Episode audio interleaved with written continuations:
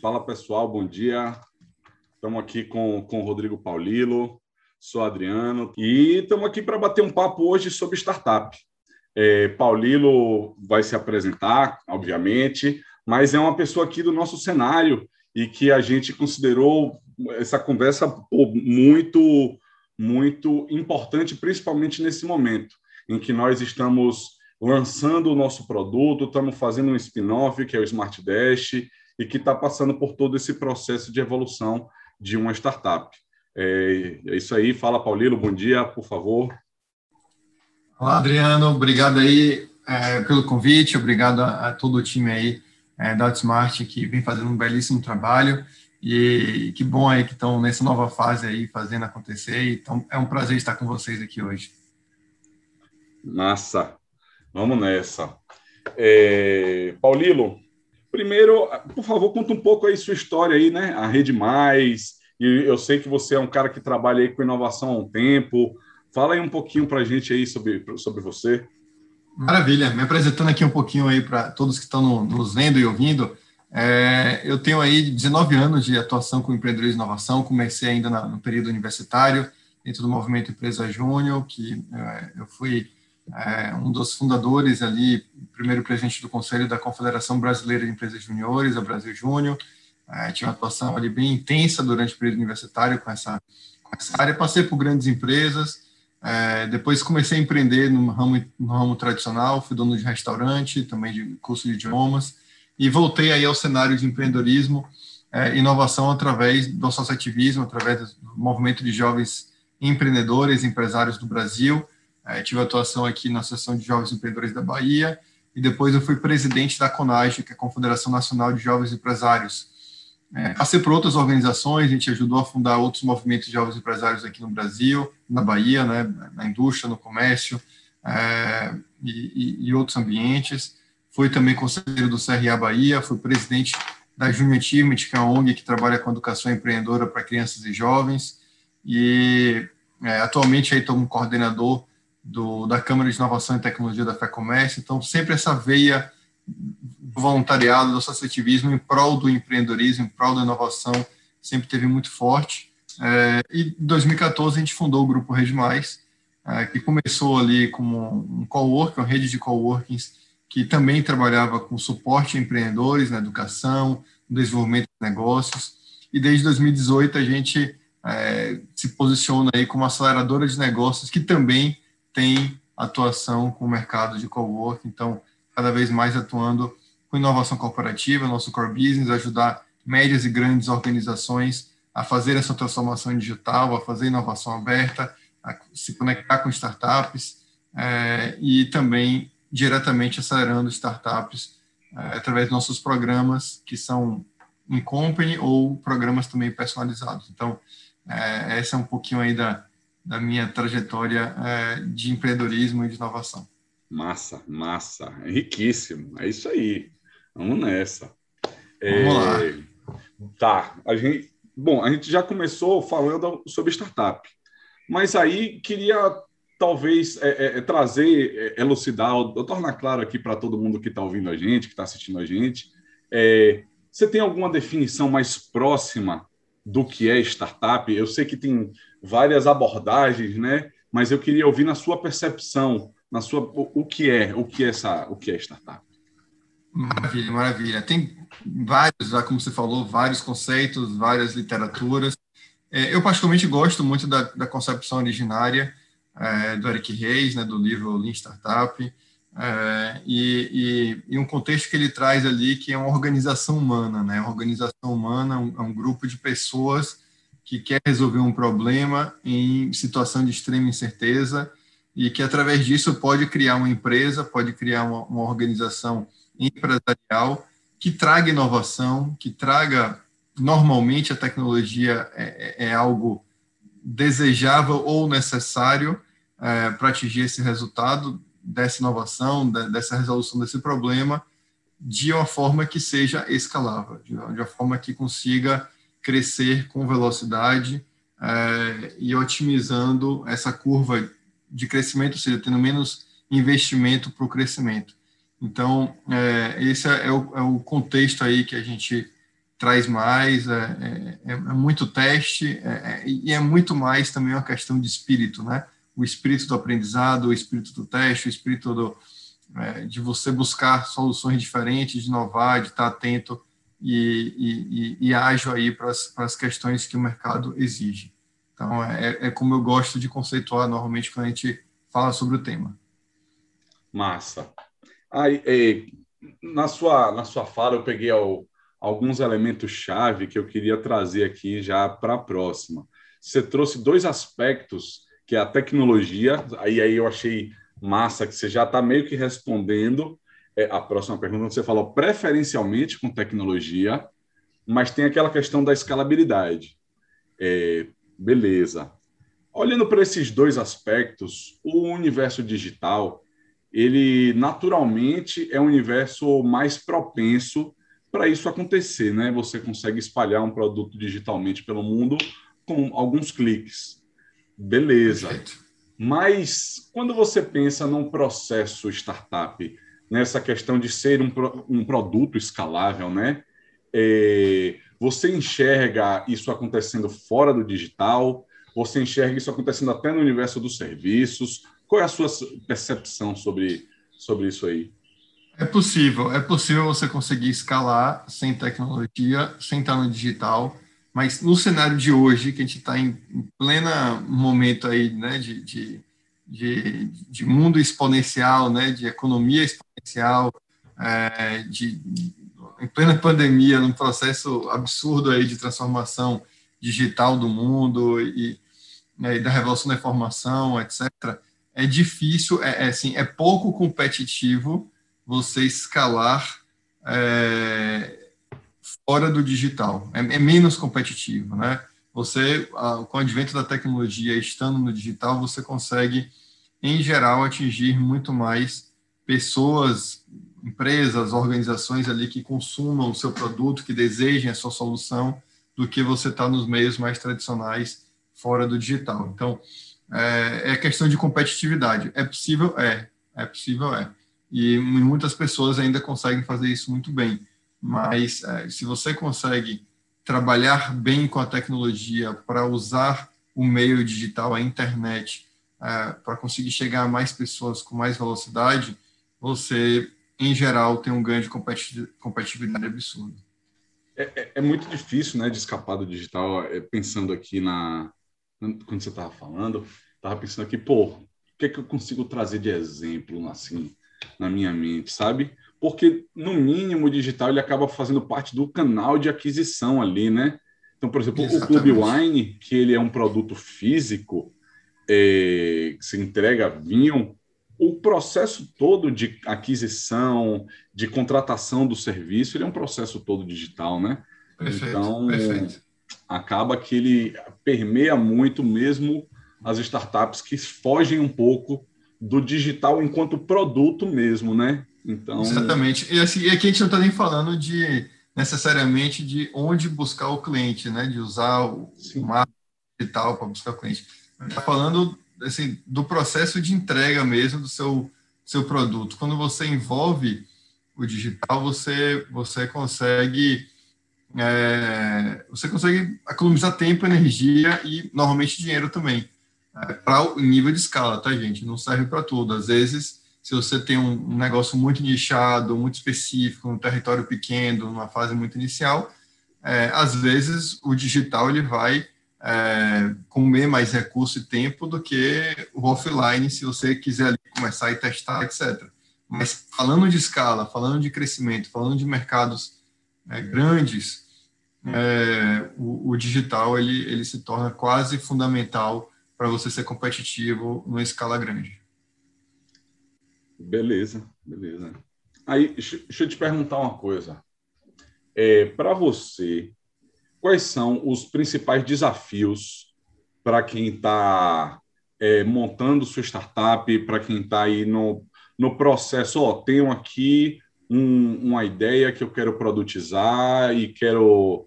E aí, para você, o, o, o que é que você enxerga que são os maiores desafios para uma startup de modo tem, geral?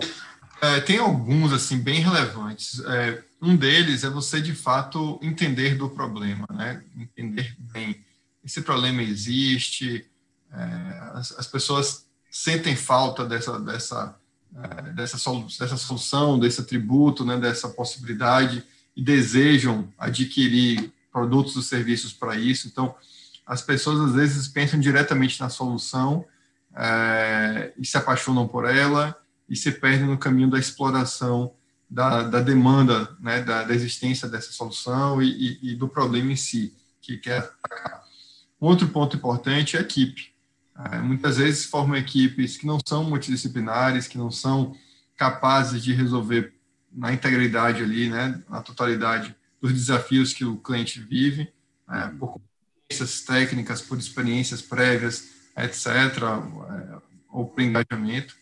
É, e aí, claro, a depender, com esses dois itens, talvez iniciais mais é, bem resolvidos, aí se entra em outros, outras dores, como, por exemplo, acesso a capital. Né? Hoje, cada vez mais é, no mundo e, e no Brasil é, também, é, o acesso a capital é, é, um problema menor, porque o mundo está muito líquido e, e, e o investimento em startups tem crescido absurdamente.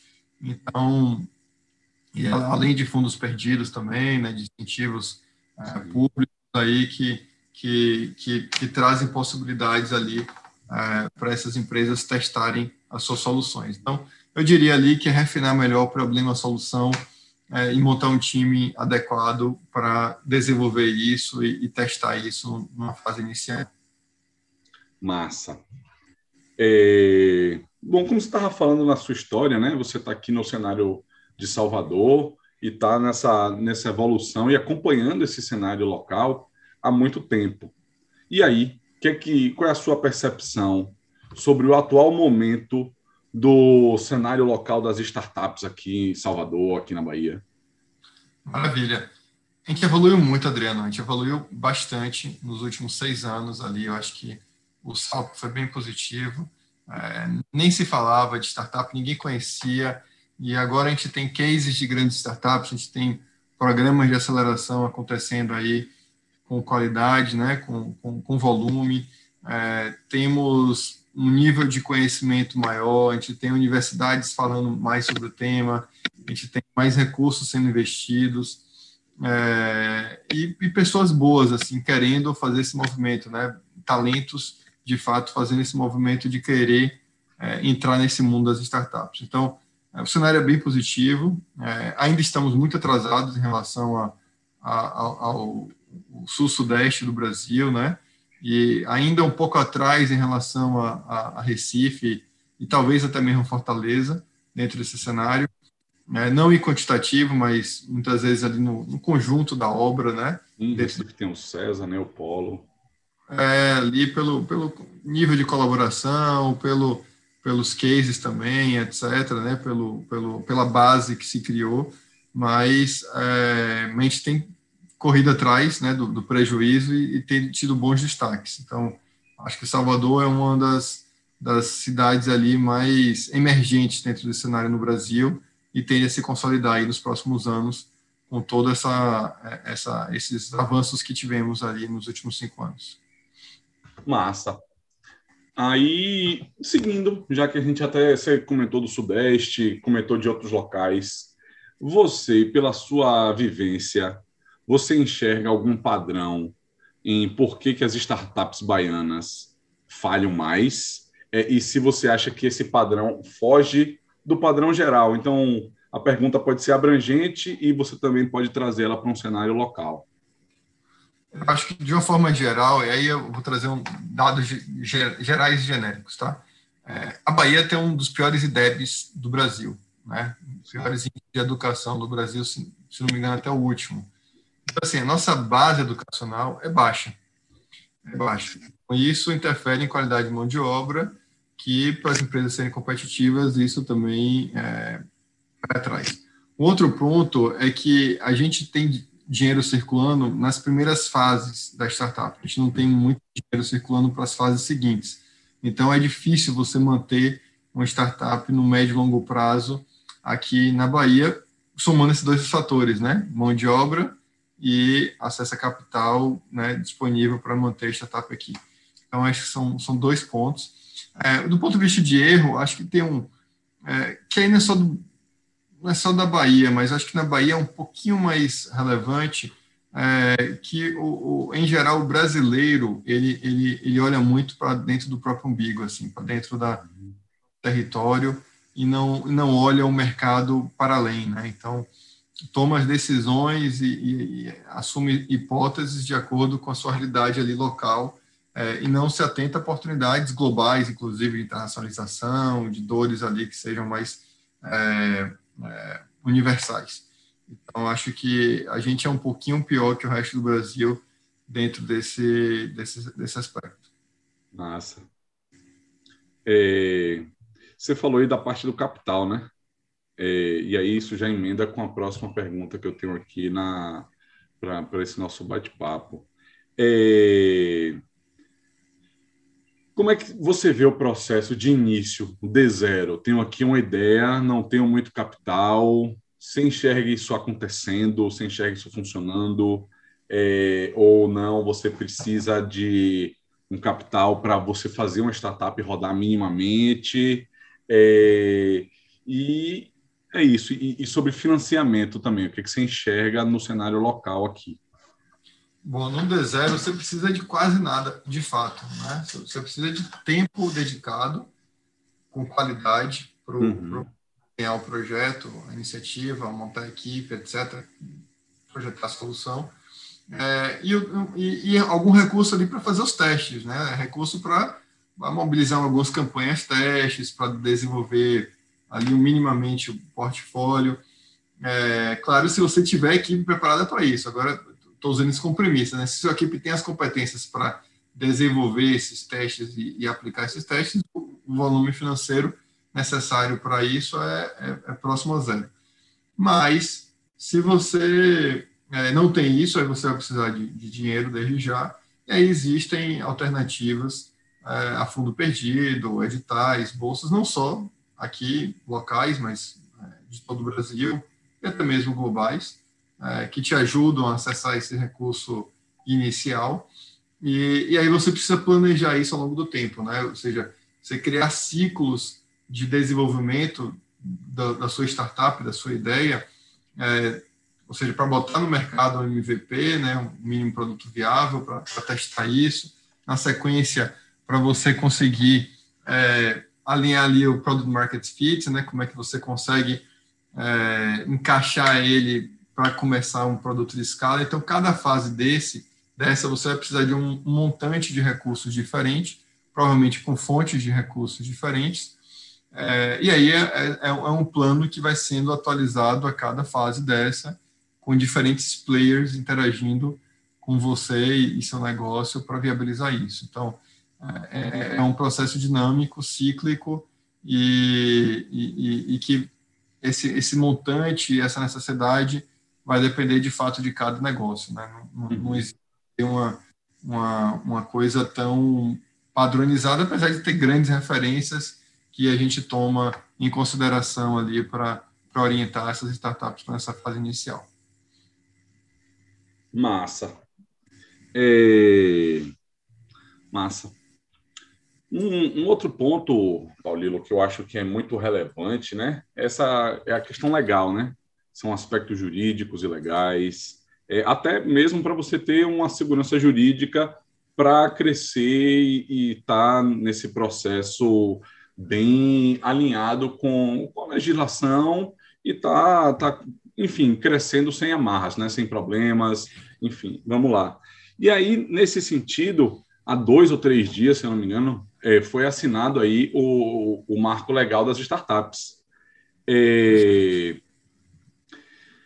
e aí, uma legislação nova, eu estava dando uma olhada, vi muita gente no cenário né, comentando que tem poucos avanços, algumas coisas para o investidor, mas queria ouvir de você, o que, é que você enxerga, como é que você está nesse sentido aí, é, o que, é que você sabe dessa parte de legislação e como é que se Maravilha. É, é, eu acompanhei bastante de perto essa, é, esse processo, né? participei de algumas consultas públicas, de algumas movimentações também a defesa ali de alguns avanços que, que a gente entendia ser importantes e que nem todos ali foram aceitos. É, claro que é de se comemorar, é, traz muita segurança jurídica, é, a, a, questões que, que, que não eram tão pacificadas, né, e que, que hoje, tanto para o empreendedor quanto para o investidor, isso fica mais atrativo. É, dá mais clareza também no sentido de conceituação, de possibilidades ali de, de, de, suporte e simplificação na parte burocrática, tributária, etc. Acho que isso é um grande avanço. É, mas do ponto de vista do investimento, por exemplo, é, o, o, não, não, se, não se estimulou tanto, né? O investimento ali na sua fase inicial, se estimular para que tenha mais investidores, pessoa física e pessoa jurídica, investindo em startups, tinham, tinham as pontos né, que foram sugeridos no projeto original que não foram trabalhados e que isso vai limitar ao longo do tempo o desenvolvimento desse, dessa atividade.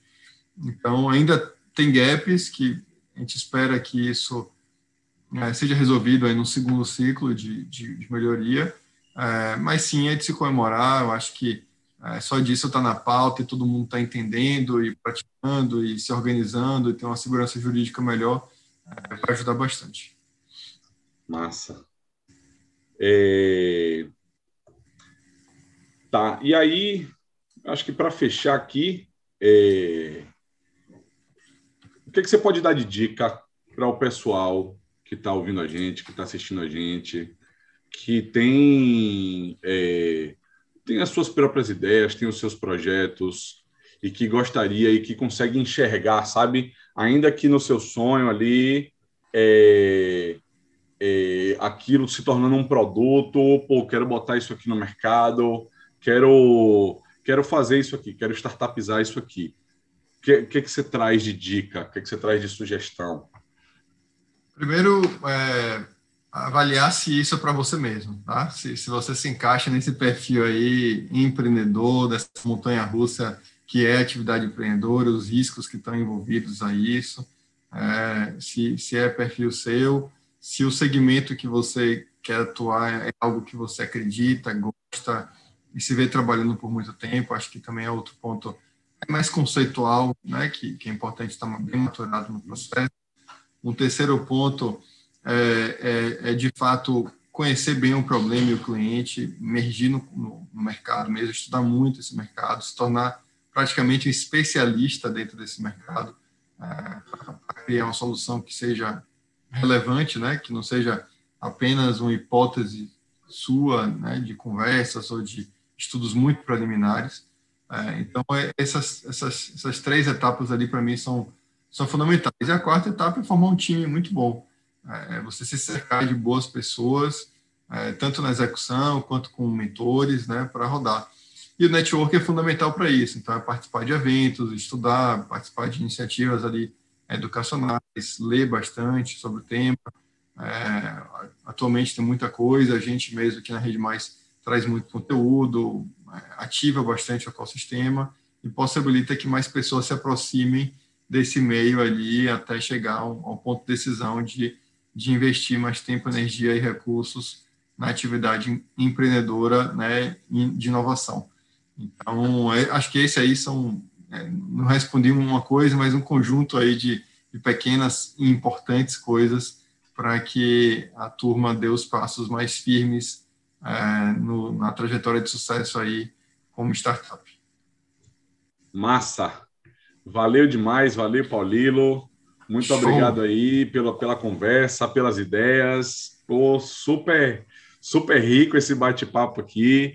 E espero que seja rico para você também que está aí assistindo, para você que está ouvindo a gente, que está pensando aí em começar o seu projeto, o seu produto e cair para dentro, gente. É, é, seguir as dicas aí de Paulino. Essa de saber se é para você é muito importante, sabe? O processo, é ele é um processo doloroso, né? É um processo que exige muita, muita imersão, né? Muita vontade e que, mas é isso, é o que você escolhe para a vida, né? É, é, importante, faz parte. É isso aí. Com, com certeza. É, sucesso na jornada aí de quem está ouvindo, que se for para vocês, é, caiam para dentro aí, regaçam as mangas e, e contem com a gente também, com empresas aí que, que deem suporte para empreendedores, porque isso acelera muito a jornada e, e, traz um pouco mais de segurança esse processo que, que é complexo, né? E, e,